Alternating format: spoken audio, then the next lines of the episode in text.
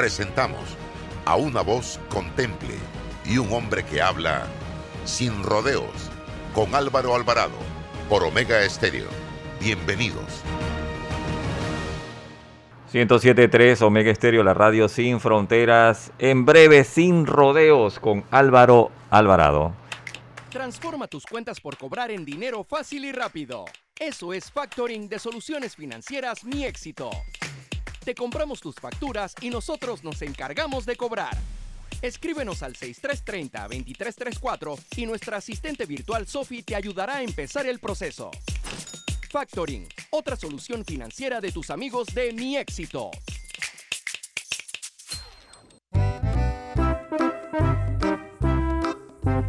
Hola, ¿has paseado en el metro? Es bien bonito, pero es importante dejar salir antes de entrar al tren, circular siempre por la derecha, no botar ni un solo papel, no consumir alimentos y bebidas en la estación.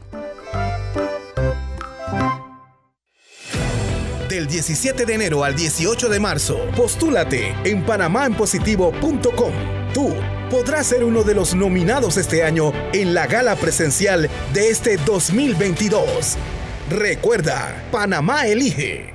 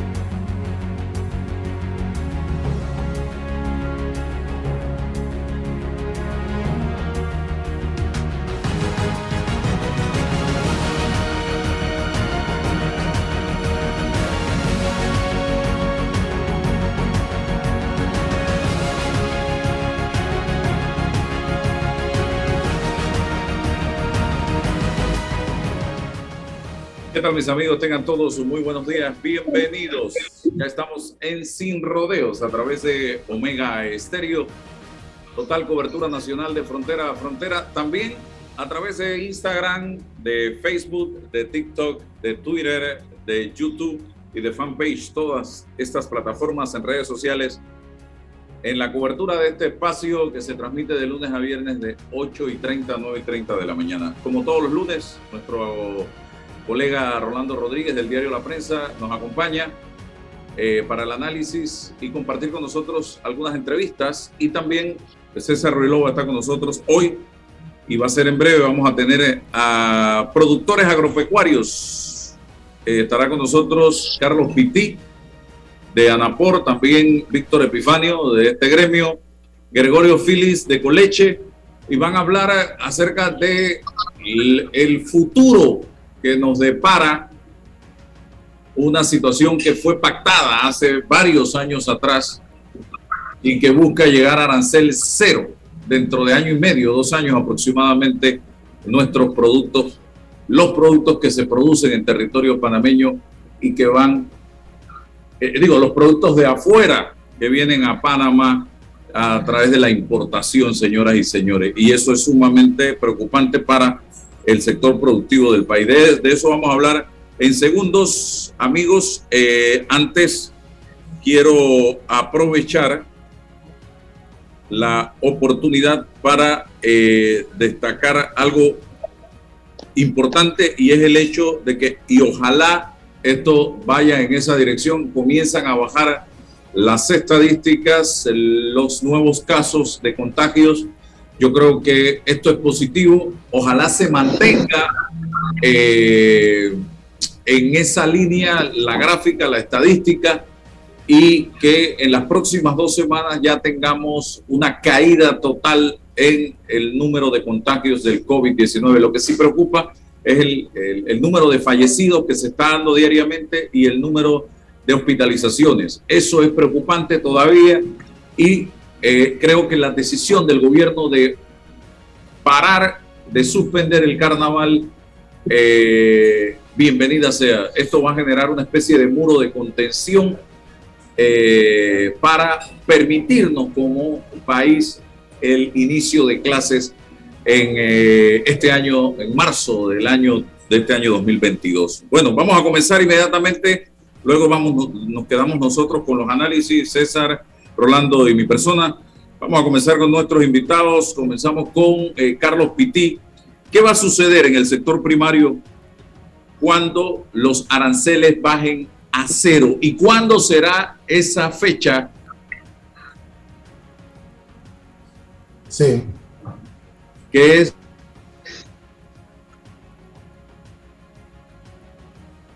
se congeló. ¿Qué pasó? ¿No me está escuchando? Se congeló.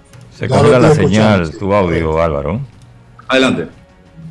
Sí, muy buenos días a todos. Gracias, don Álvaro Alvarado, por esta oportunidad. Eh, la segunda pregunta es ¿cuándo?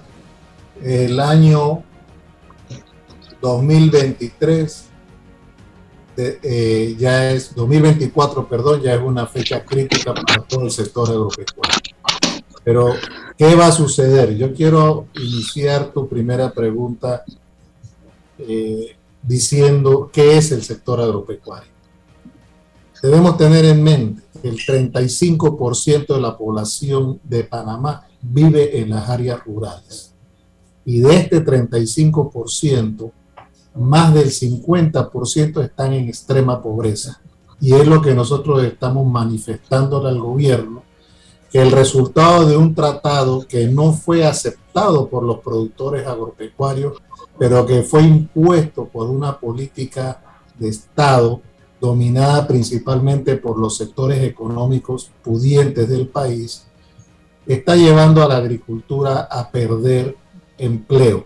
Y si nosotros tenemos un país con esa gran cantidad de personas que viven en el área rural, que van a perder el empleo, ya la respuesta nosotros la conocemos. Todos van a venir a los, a los centros urbanos a buscar oportunidades donde tampoco hay. Y de ahí todos los problemas sociales.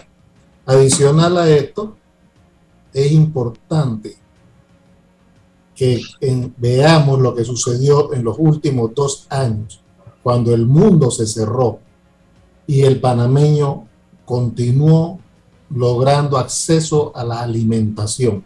¿Y por qué lo pudo hacer sin que se le incrementara el valor? Porque el sector agropecuario panameño está trabajando en pleno. Eso es lo que nosotros llamamos soberanía alimentaria. Cuando negociaron el tratado, nos hablaban de seguridad alimentaria y querían dar a entender que la seguridad alimentaria era que todo el mundo tuviera acceso al alimento, no importaba dónde se produjera. La soberanía alimentaria, por el contrario, es la decisión de un país para producir lo que él estima es correcto y lo que no se puede producir, pues que lo importe. Y esa es la posición nuestra.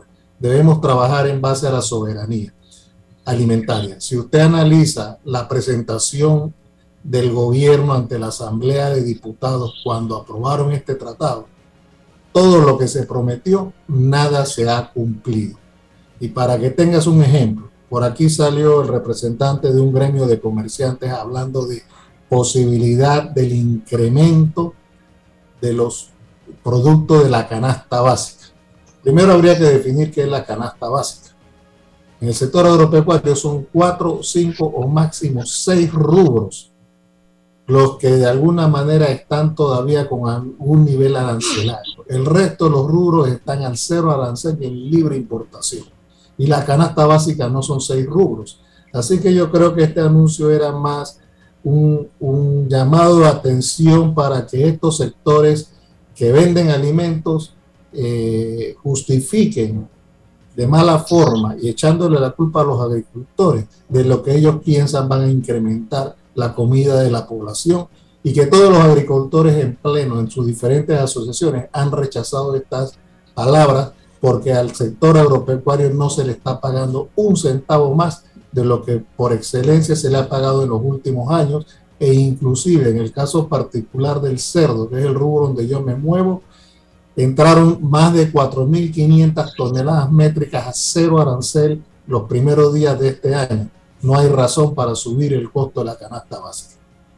Ok, eh, me contestan Augusto, Gregorio y Carlos la siguiente pregunta y es cómo influye el productor en los precios finales de venta, tomando en cuenta precisamente esa reflexión a la que usted hace mención al final de la anterior respuesta.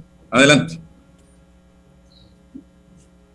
¿Algún otro comience, quiere responder? Comience usted breve y luego Gregorio y Augusto también. ¿En cómo influye? Porque son tres rubros diferentes. No influimos. El valor del precio final al consumidor no lo pone el productor. Nosotros vendemos un producto cuando marginamos 100, llevamos 8, 9 o máximo 10%. Es todo lo que ganamos y trabajamos por volumen. Nosotros no influimos en el valor de la canasta básica. Eso es decisión, la toman los comerciantes. Gregorio. Eh, el caso nuestro es un, es un precio establecido por la empresa captadora de leche y el productor no tiene cómo negociar de una manera más eficiente su producto. Eh, como cooperativa, sí estamos tratando de producir alimentos de, de, la mejor calidad al mejor precio y estamos haciendo una inversión de 10 millones de dólares que sobre una planta de alimentos nuevo y la idea es producir los alimentos más eficientes para que el productor pueda afrontar todo esto. ¿Qué dice Augusto? Eh, abra el micrófono, Augusto para escucharlo. ¿Qué dice usted sobre la influencia que tienen los productores en los precios finales de venta al consumidor? Sí, buenos días, eh, Álvaro y amigo escucha. Eh, la realidad de Tierra eh, tiene particularidades diferentes. Por supuesto que no incidimos en lo absoluto eh, en lo que al precio del consumidor.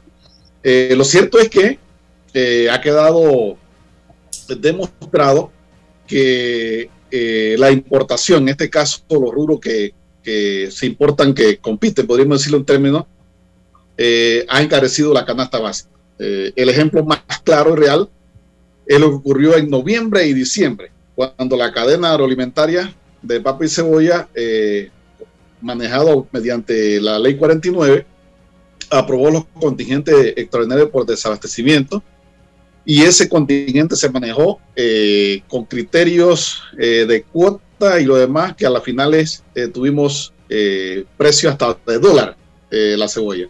En este momento entró la cosecha fuerte y los precios están deprimidos acá en el sector y bueno, nosotros sabemos que eso es parte de la libre oferta y demanda. la cebolla está a 35 centavos la libra acá. Yo no sé si alguien se ha dado cuenta de eso allá, estimado Álvaro se quiere decir de que allá hay una distorsión enorme eh, en la cadena de la distribución. Eh, este es un tema que se le ha dado mucho seguimiento. Lo cierto es que, perdón, la parte comercial eh, ha invocado ahora, a nuestro criterio, nosotros no podemos mezclar temas técnicos, temas de calidad, con el tema de eh, comercial. Entonces, eh, bueno, eh, nosotros pues realmente queremos decirle a la ciudadanía que en lo que a Tierra Santa se refiere, la única manera de tener precios más accesibles y por supuesto pues dentro del escenario difícil que vamos a tener y adelanto que no la cosecha de este momento no se está sintiendo el efecto como se calculaba porque casi nos agarró la cola el alza de los insumos. Pero lo difícil viene con la siembra que vamos a tener ahorita mismo en el primer trimestre del 2022. Entonces, eh, para la ciudadanía y para todos eh, en este país, Tierra Salta pues eh, ha demostrado que una vez tengamos la presencia del Producto Nacional, es donde eh, intervenimos directamente en el abastecimiento y por supuesto en el precio al consumidor, que todavía no se refleja por la cadena distorsionada, pero la prueba más evidente es que tenemos ahorita mismo los precios ya rayando con el costo de producción y eso no se da cuenta la ciudadanía precisamente porque hay una distorsión enorme en la cadena de la distribución. Bien, eh, Rolando, tu intervención. Tenemos este panel de invitados de lujo, gente dedicada al sector agropecuario en este momento. Sí, buenos días, bienvenidos. Miren, yo eh, quisiera preguntarles sobre el tema de las importaciones de carne. Eh, estaba leyendo una nota en la que eh, creo que se decía que eh, en la ANAPOR había unas quejas porque el gobierno se había comprometido a establecer o hacer cumplir unas leyes que ustedes se están quejando que no se cumplen. Por ejemplo, eh, la importación de carne sin trazabilidad de tiempo y origen. Eh, también se quejan del mal manejo del almacenamiento del producto, reetiquetado de venta de carne descongelada como carne fresca. Eh, y vemos esto en la proximidad de, la, de bajar los aranceles a cero ¿Qué está haciendo el gobierno para corregir estos errores, estos, esta, falta de cumplimiento en leyes que a la larga, cuando se llegue a importación cero, va a afectarles enormemente porque no va a haber una trazabilidad de la carne que se importa a Panamá. Por favor. Bueno, lo que Anapor se está quejando más bien está exigiendo más que una queja. Es el mismo sentimiento de todos en el sector agropecuario. Desde que Panamá ingresó a la Organización Mundial del Comercio, a la fecha, se han ido eliminando leyes y decretos que iban dirigidos a controlar la calidad de los productos que se venden al productor, al consumidor panameño, llámese importados o llámese nacionales.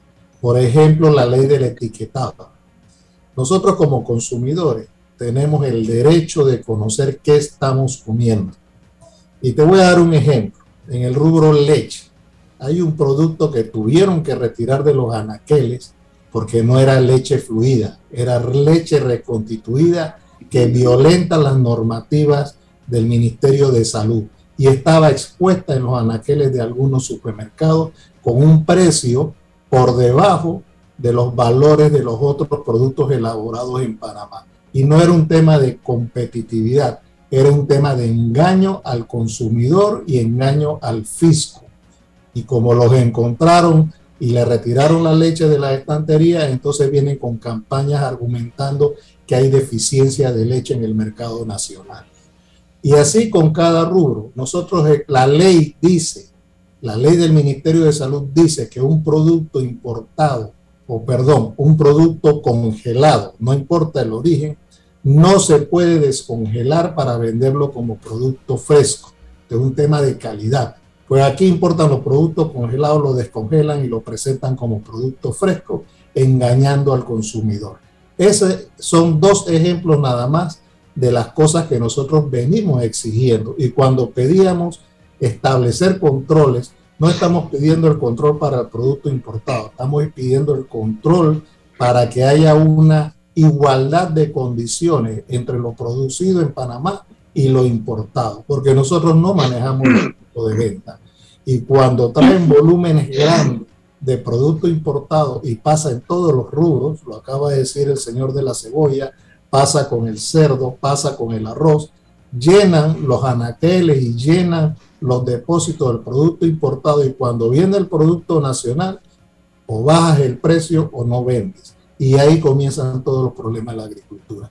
Estamos exigiéndole al gobierno una política de Estado para que estas cosas que no van, que solo beneficien a algunos importadores, se le ponga el control correcto y todos podamos competir. ¿Quién en el gobierno es responsable de que se hagan cumplir las leyes sobre lo que usted está eh, describiéndonos? Hay tres ministerios involucrados. Está el Ministerio de Agricultura con la política del sector agropecuario, está el Ministerio de Salud que tiene que ver con todo lo que es para el consumo humano y está el Ministerio de Gobierno, perdón, de Comercio, que es donde se establecen las, eh, por vía de la, compañía, se establecen los controles. Eh, César. Buenos días, señores. Siempre es un placer saludarlos y, y conversar con ustedes. Yo confieso que yo no soy especialista en el tema, pero cuando escucho que se acercan coyunturas críticas para el sector agropecuario respecto a la implementación de los tratados firmados por Panamá, ahí hay un, un, asunto de orden eminentemente político. Cuando se firmó la participación del sector agropecuario en ese debate y en esa discusión, hasta dónde llegó ese debate y esa participación, y ahora un tema eminentemente técnico en, respecto a la implementación, los tiempos y la preparación de los sectores para esa implementación en materia de competitividad. ¿Estamos en el tiempo político o estamos en el tiempo técnico para ajustarnos a esta implementación? O cuando pregunto por el tiempo político hablo de la presión para no implementarlo, para solicitar la derogación. ¿Hacia dónde vamos? ¿Qué es lo que anda buscando el gremio respecto a esta circunstancia o esta coyuntura crítica? No sé si algún otro quisiera opinar para no hacer de esto un diálogo. Eh, bueno, eh, con respecto al, al tema del, del defecto del TLC, eh, yo diría que estamos en el momento, ¿verdad? Eh, dejarlo para después y patear la bola como, como dejárselo para el próximo gobierno creo que no es lo adecuado precisamente el TPC estipula un artículo que después de X tiempo de vigencia se establecerá la, las condiciones para, para realizar el mismo. Con lo que este comunicado de los señores de Acuipa eh, son los gringuitos eh, de acá, los que realmente eh, están levantando la, la, la, voz porque en un tiempo de la historia patria de este país eh, se vendió la idea y la ciudadanía la compró de contado eh, con la participación de la clase política, de que apostar a la importación era sinónimo de tenerle el precio barato pues, de la comida. Eso ya viene de algún tiempo hacia atrás. Bueno, eso se ha demostrado prácticamente que, que no es así. La realidad que tenemos es otra. Y este, eh, por encima de eso, eh, en efecto, como dice acá el amigo Carlos, eh, sí tenemos ministerio involucrado, pero entre esa política de Estado nosotros tenemos que fortalecer la institución de esos ministerios. Eh, hemos avanzado enormemente en este, esta administración. La prueba de ello es que vemos el ejemplo de las plantas lácteas sin conocer a profundidad el tema de la leche. Pero sí vemos normas fitosanitarias, por ejemplo, con la cebolla de Holanda, un tema netamente técnico, pero que a su vez vemos que sí hay un desgaste en la institución del Ministerio de Desarrollo Pecuario, eh, el presupuesto muy irrisorio, y que quizás cuando uno mira a países cerca como nuestro, personal, personal humano capacitado, eh, idóneo, por instalación, etcétera, etcétera, y eh, acá pues todavía nos falta eso. Bueno, fueron 15 años prácticamente donde eh, las leyes fueron usurpadas y hoy tenemos, por ejemplo, en el tema de Tierras Altas, lo que pasó con la bendita resolución 209, que le dio, le regaló periodo de vigencia a una cebolla caducada, eh, fue porque palabras más, palabras menos, pues la dirección de cuarentena pecuaria, como dice, nos bolearon. Discúlpenos porque nosotros venimos entrando y hay una nueva ley y las funciones son nuestras, pero todavía no nos hemos eh, ejercitado, le falta el COFAL para, para ponerse en acción ahí. Entonces, eh, tenemos un escenario ahorita mismo que la verdad que eh, he sentido que todo este tipo de cosas, muy responsablemente lo digo, no tenemos una representación genuina de parte de los consumidores y nosotros nos ha tocado levantar la, la voz en muchos de esos aspectos. Pero ahorita como que eh, las fuerzas, eh, la correlación de fuerzas a nivel del país hemos, eh, han, se han utilizado con el sector productivo. yo, yo diría que Dios sabe cómo hace las cosas. En el 2019, 2017, 18, 19, por ahí, tal vez hacer un golpe de timón, como ahora hubiese sido como una, una nave esa de alta revolución que vaya a 200 y tantos millas por hora y hubiera un frenazo. La ciudadanía no lo iba a aceptar. Pero vino la pandemia, vino una nueva administración, los productores levantamos la voz, la seguridad jurídica comenzó a tomar fuerza y hoy tenemos pues que el sector agropecuario en plena pandemia ha aportado el desarrollo de este país. Entonces, eh, siento que en este momento hay que darle seguimiento. Hay una política de Estado ahorita mismo en el, en el pupitre. Nos preocupa que eso vaya a la Asamblea. Eso a la Asamblea sí me preocupa. Ahí entra Chicheme y sale limonada. Y entonces, eh, ahí el, creo que el licenciado Riloa mencionó el asunto político. Ya entramos en la política. Eh, yo, eh, el 22 se va ahorita y entramos en el 23. Y los gobiernos pues inician como el día, transparente y claro, y la oscuridad en la penumbra las termina. Así que eh, nuestro mensaje prácticamente que es el momento adecuado, pese a que Terasalta pues no tiene eh, degradación alanteraria en los rubros negociados, tiene inclusión técnica, tiene cuota, pero sí eh, tenemos que fortalecer más eh, las normas de calidad. En este momento pues podemos decirle que nos han beneficiado enormemente básicamente al consumidor. La oferta de la cebolla nacional en este, de la cebolla de consumo es un 95% del Producto Nacional y en los próximos días un 100%. Así que, y un producto de calidad, lo, el, desafío más grande, Álvaro, es siempre ese. ¿Cómo hacer? Me decía alguien, bueno, pues, complicado, si me voy a vender, ¿quién produce? ¿Cómo hacer de que esas bondades, esos precios en campo se transfieran? Ahorita estoy cortando un apio casualmente, no tiene venta, a 15 centavos y la mayor parte se va a perder. Eh, eh, y ese apio fue abonado con abono 12, 24, 12, 50 dólares. Así que eh, esa es la realidad que tenemos, estimados. Acovipa ha estado en los medios en los últimos días a través de su representante planteando la posibilidad de un desabastecimiento. Gregorio Phillips, ¿qué puede pues, decir? En el caso, bueno, te puedo comentar que en el caso de nosotros en Coleche, eh, nosotros nos dedicamos a la venta de concentrados, la mayoría es para bovinos. Nosotros producimos alrededor de 1.250.000 quintales al año y nosotros hemos crecido un 3% en el 2021 y estamos invirtiendo en una planta de alimentos nueva que va a estar funcional para 2023, donde podemos llegar a casi a un millón y medio en, medio en, en la mitad del tiempo que lo hacemos ahora mucho más eficiente. Y eso para nosotros en Coleche es un termómetro de que la producción de leche sí está aumentando. Pero también somos conscientes de que el gobierno tiene que poner de su parte en esto. Y podemos ver eh, en la cooperativa de que tenemos un gran número de asociados, de que no tienen las vías de accesos para sus fincas, para poder hacer el cambio ya sea de cría, de ceba, de leche grado C a leche grado A. Y también en esas áreas del campo no existe la educación ni, ni el sistema de salud que haga que la gente se quiera mover a esos trabajos. Pero sí hemos visto un aumento en el concentrado nuestro y eso para nosotros es un muestra de que la producción de leche sí está incrementando. Es más, algunos de nuestros asociados sí están abriendo nuevas operaciones de leche, lo cual es, es, muy positivo y más que todo en este tiempo de pandemia, en este tiempo tan difícil.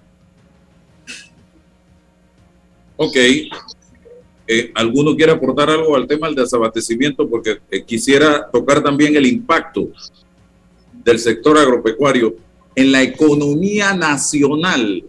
Eh, incluso vimos cómo el sector agropecuario sí fue impactado por el tema del aumento del salario mínimo.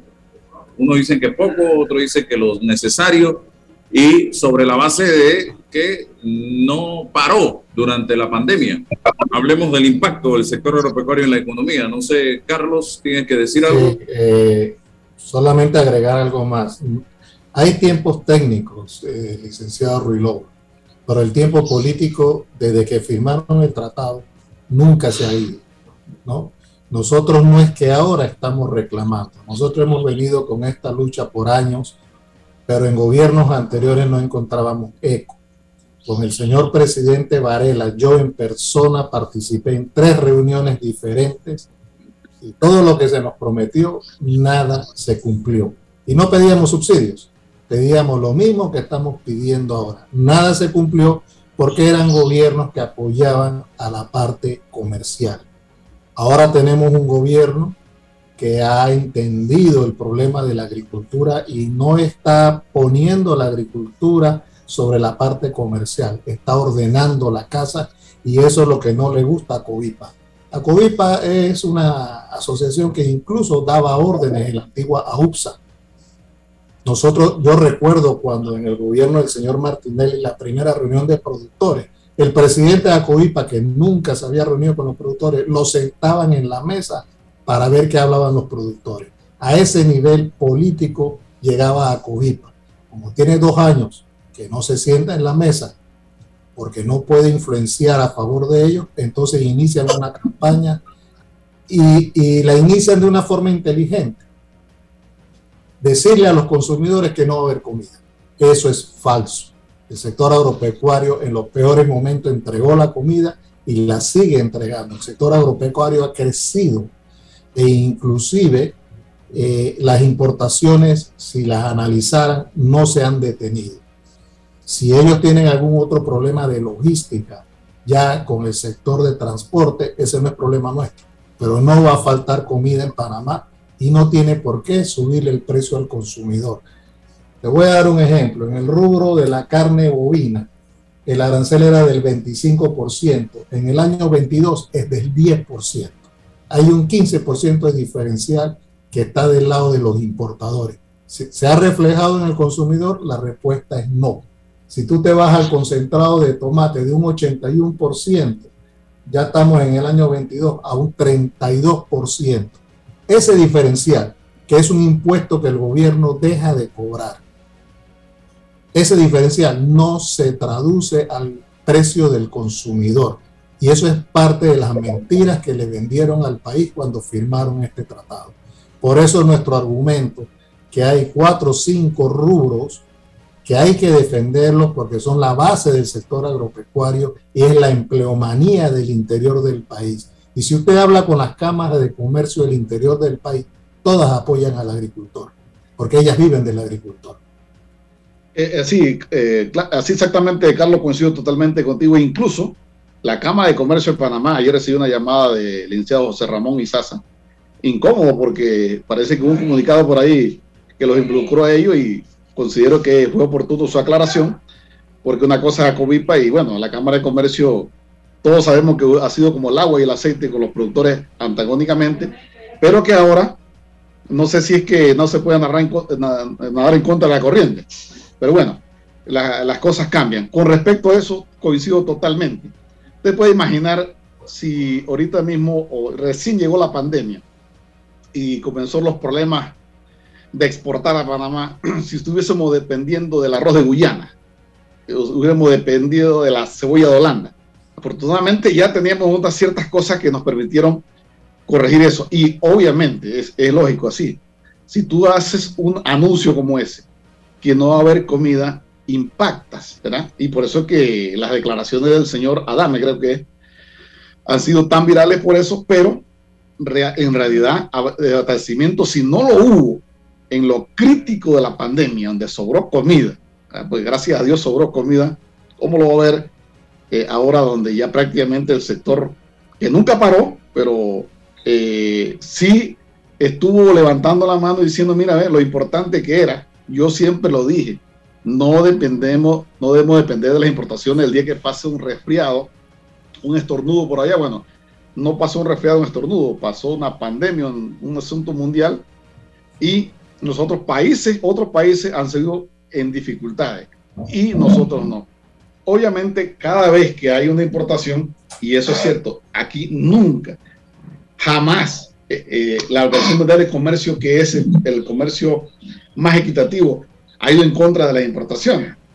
Estos señores lo que pasa es que ahora tienen que cumplir y, y esa parte de cumplir es la que los tiene bastante incómodo porque la autopista de las importaciones, eh, por ahora, por ahora en esta administración ha sido bien eh, llevada y nosotros sí nos preocupa porque las políticas no deben ser electoreras.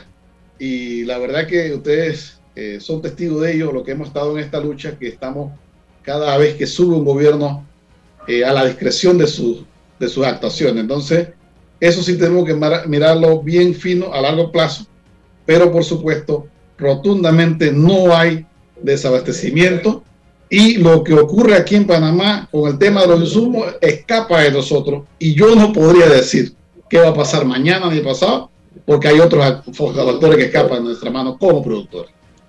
Bien, Rolando, ¿quieres aportar algo para ir aterrizando ya? Sí, esto específicamente en cada sector, ¿qué es lo que busca eh, ¿qué buscan los sectores con el gobierno en este momento? Específicamente, ¿qué es lo que buscan de aquí al arancel cero?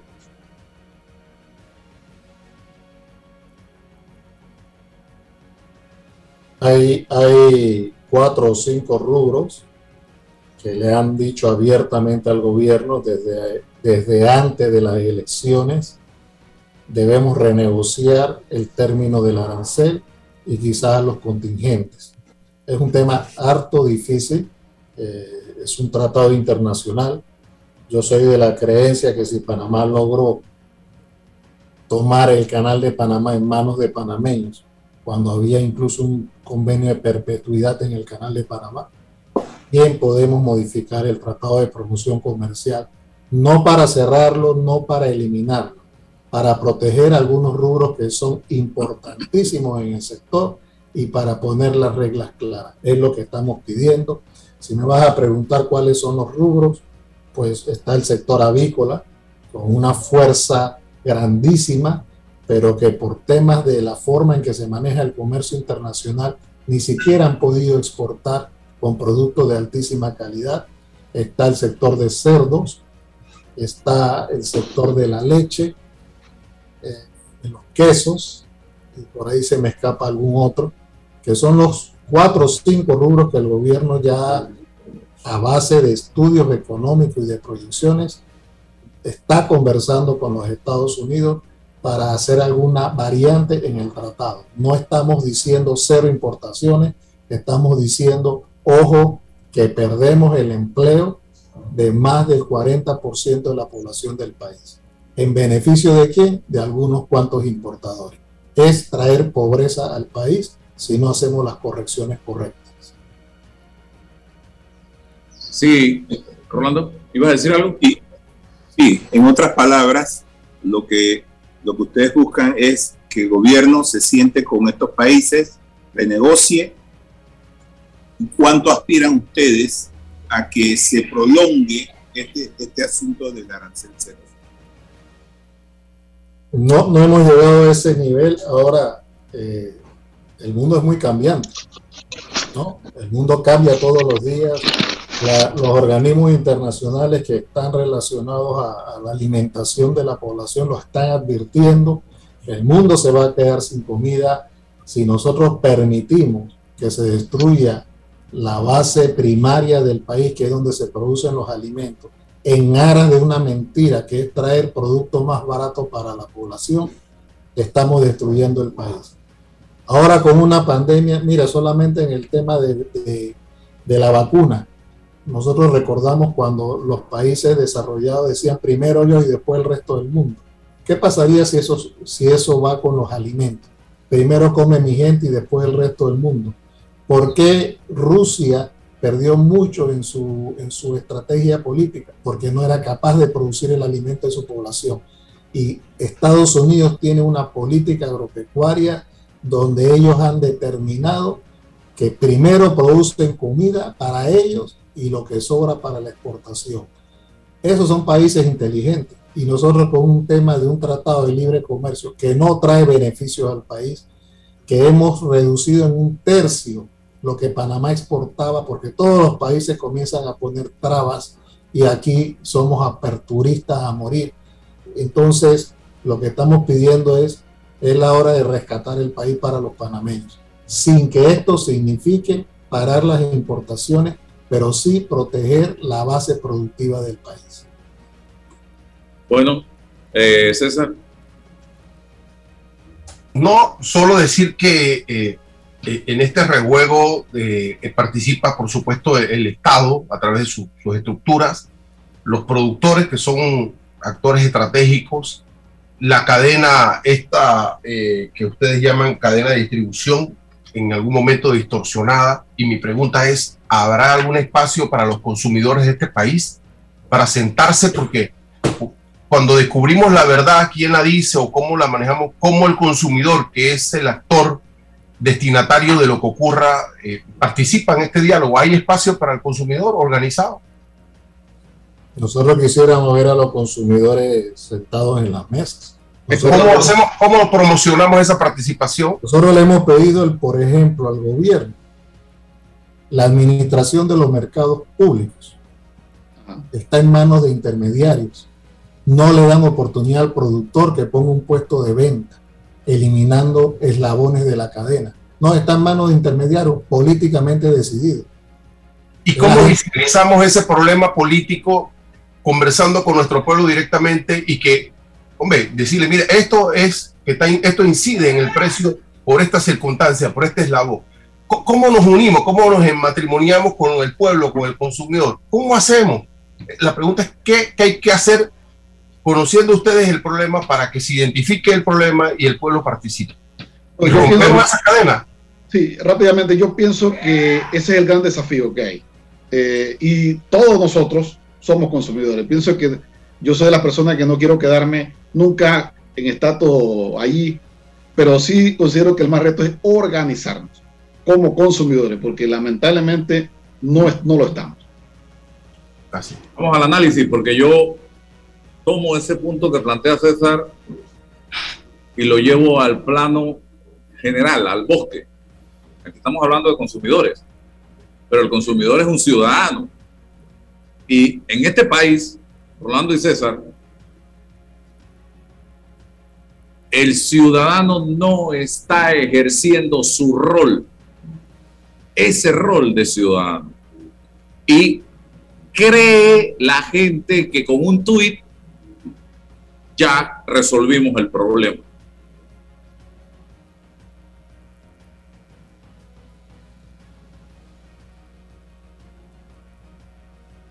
Quedó Álvaro en el espacio. Bueno, sigue siendo el problema, ¿no? De, incorporarlo en el debate, de orientarlo, si no conoce el tema técnico, conversar con, con el consumidor organizado, pero hay esto, un tema de orden de intereses ah. políticos fundamental, ¿no? Sí, te voy a dar un comentario nada más. Todos somos consumidores, pero no hay comida barata para el que no tiene empleo. Eso es lo más importante. Hay que generar empleo en el país y el que tiene el empleo y recibe un salario tiene acceso a algún nivel de alimentación. Pero si estamos sin empleo, Olvídese de consumidores porque no hay cómo comer. Eso es lo más importante y es uno de los aspectos que nosotros los agricultores estamos llamando la atención.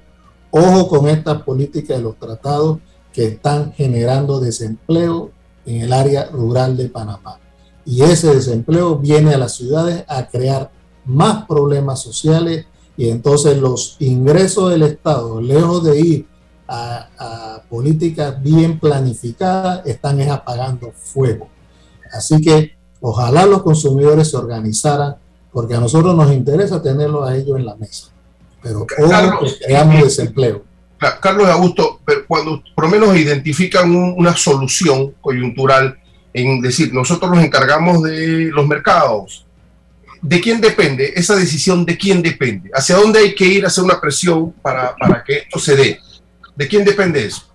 Bueno, con respecto al tema hortícola, eh, tenemos mercados eh, ahora que dejaron de ser municipales, por lo menos el mercado más grande que hay en Panamá, y es una SA, pero que ya tuvo que trasladar, digamos así, un problema de años. Pues. O sea, ahí, ahí tenemos de que hay comerciantes que se adueñaron totalmente de esas instalaciones. Eh, ¿Cómo fueron entregados esos, esos módulos?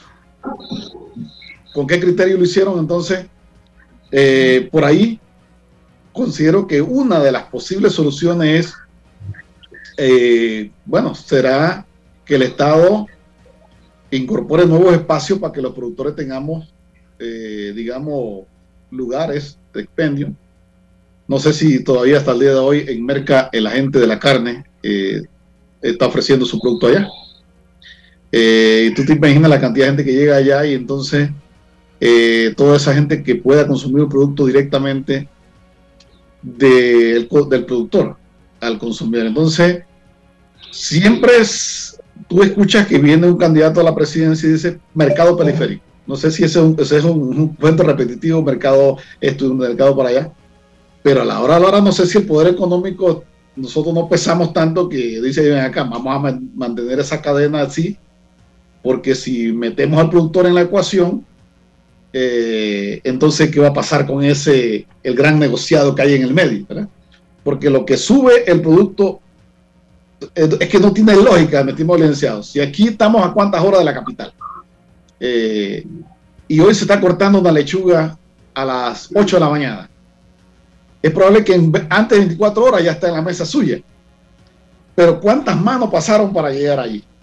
Eh, y eso, por supuesto, cada uno quiere por, lo menos ahora en el tema del, control de precios, afortunadamente, afortunadamente, por lo menos ya se sacaron algunos rubros, ya queda poco, pues.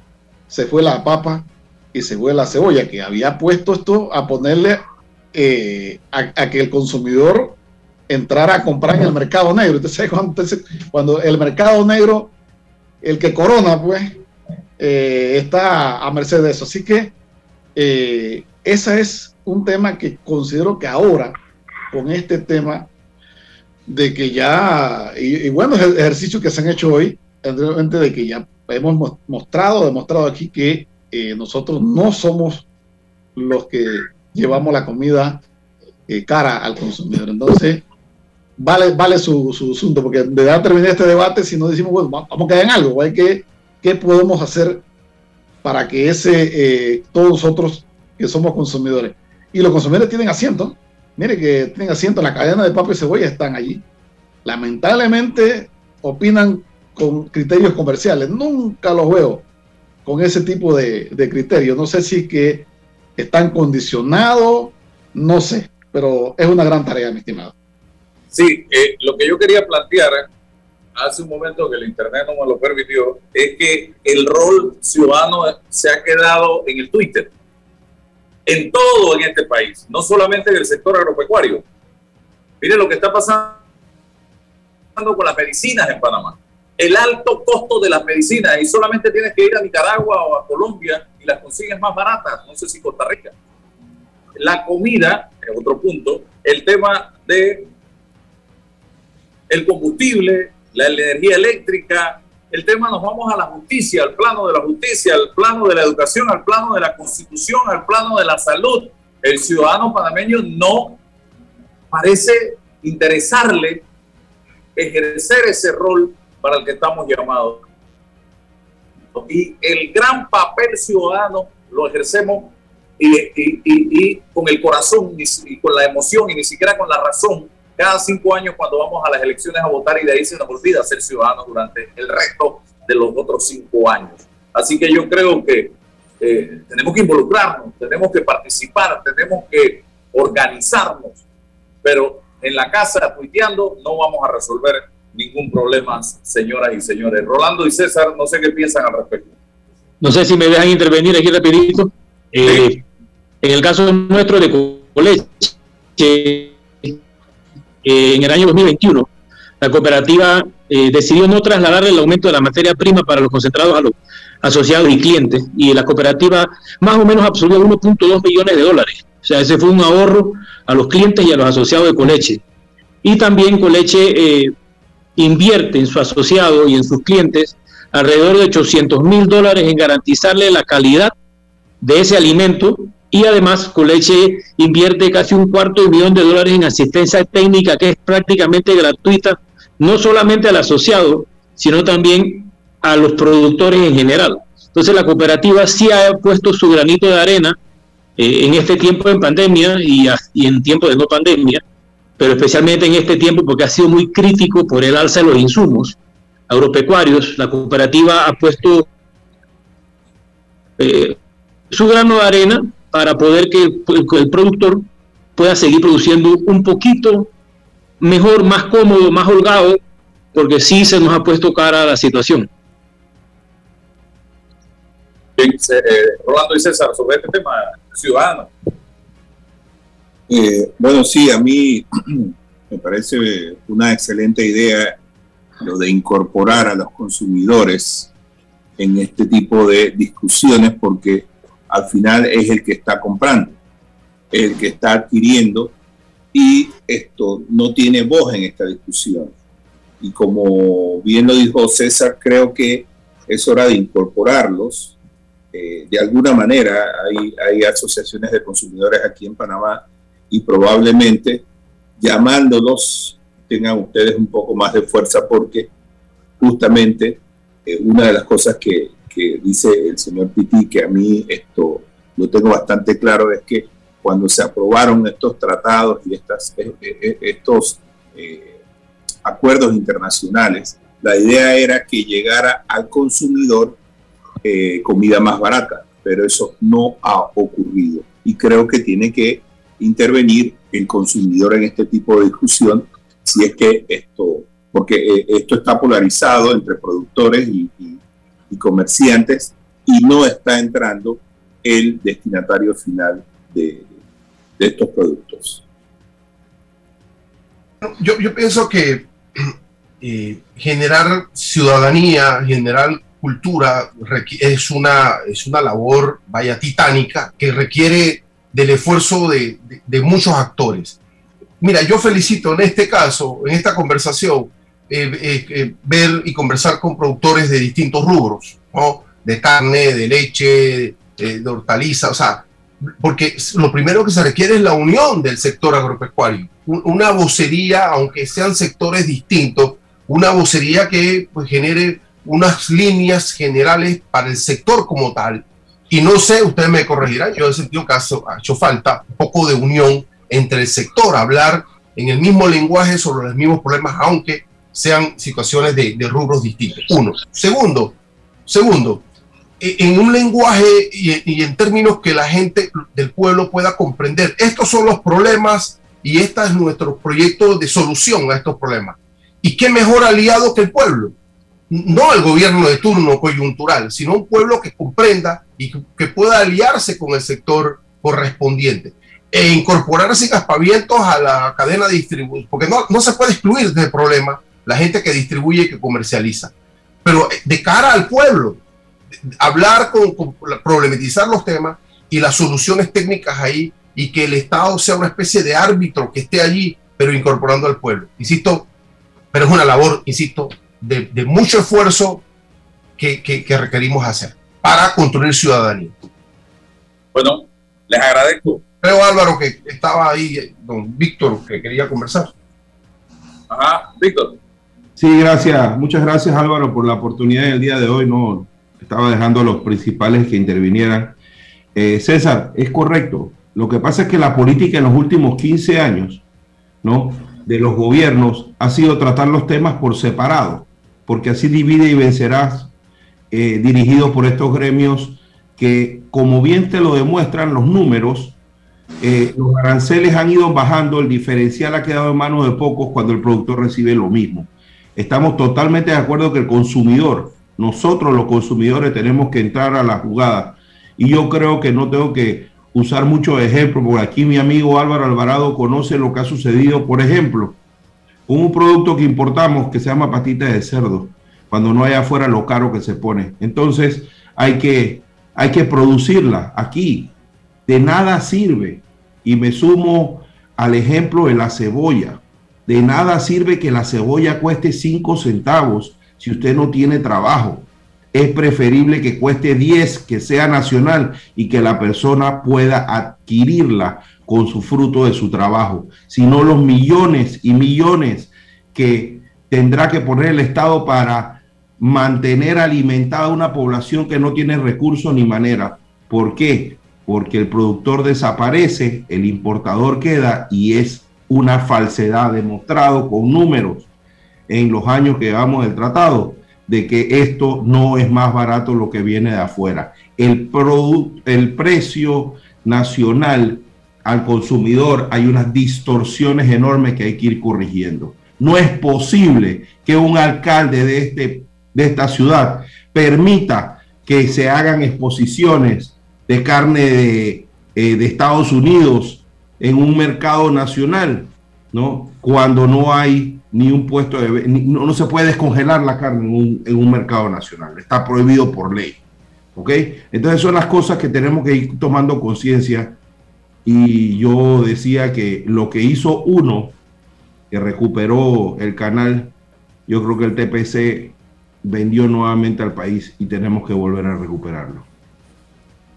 Bueno, les agradezco a todos su participación en el día de hoy. Interesante este tema. Vamos a la pausa y regresamos con más aquí en Sin Rodeos. Bueno, me voy a comer con una estrella. Mm. Espérate, ¿y tu esposa sabe? Claro, ella sabe que la estrella del sabor es American Star. Y por eso en la casa comemos delicioso. American Star, el tasajo, jamón, chorizos y embutidos más suaves, económicos y con el sabor que le gusta a todos. ¡Oh! ¿Me invitas a conocer esa estrella? Busca la estrella roja y azul American Star, la estrella de tu cocina. Transforma tus cuentas por cobrar en dinero fácil y rápido. Eso es factoring de soluciones financieras Mi Éxito. Te compramos tus facturas y nosotros nos encargamos de cobrar. Escríbenos al 6330-2334 y nuestra asistente virtual Sophie te ayudará a empezar el proceso. Factoring, otra solución financiera de tus amigos de Mi Éxito. Cuando no hablamos en nuestro viaje en el metro, estamos respetando a los demás y cuidando nuestra salud. Tu silencio dice mucho. ¡Qué ingeniosa frase! Déjate llevar por la frescura del pollo melo, panameño como tú. Déjate llevar por la frescura del pollo melo. Variedad y calidad. Melo. Frescura de altos estándares. Sí, la calidad es una promesa no? para llevarte el pollo melo siempre fresco hasta tu mesa. Déjate llevar por la frescura del pollo melo. Por su sabor y calidad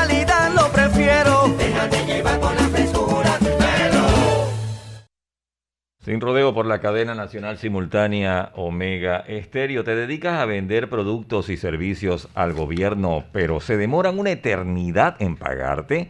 Soluciones Financieras Mi Éxito te ofrece factoring. Compramos tus facturas por cobrar y nosotros nos encargamos del resto. Dinero fácil y rápido por tu trabajo.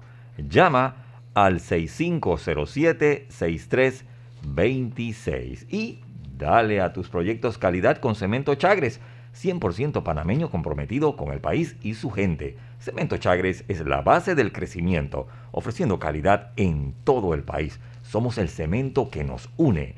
Cemento Chagres, un cemento de calidad 100% panameño comprometido con el medio ambiente y con las futuras generaciones.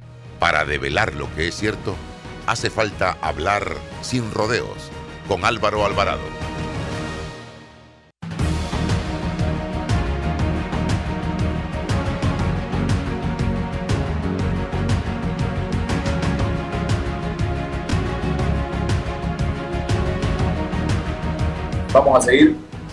Seguimos adelante ya para cerrar. Les decía, si no nos metemos y nos organizamos y nos activamos, no para ningún lado. Y eso significa estar vigilantes, pronunciarnos, crear organizaciones o sumarnos a las ya existentes, porque señores, si no, este país va a seguir siendo controlado por un grupito de personas que saben perfectamente cómo nos comportamos y actuamos nosotros. Rolando y César, para cerrar. Sí, definitivamente esto, coincido plenamente contigo. Yo soy muy, soy muy escéptico de las investigaciones que adelanta la Contraloría en estos momentos porque, como bien dices, no, no yo, yo, no veo un adelanto eh, de las investigaciones y por otro lado, Esto no es una cosa nueva, es una cosa que lleva años ya y, esto se ha hecho con el beneplácito de, las autoridades.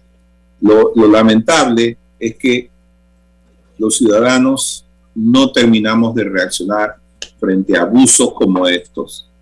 Nosotros no terminamos de mostrar nuestro disgusto con este tipo de, de, robo al Estado.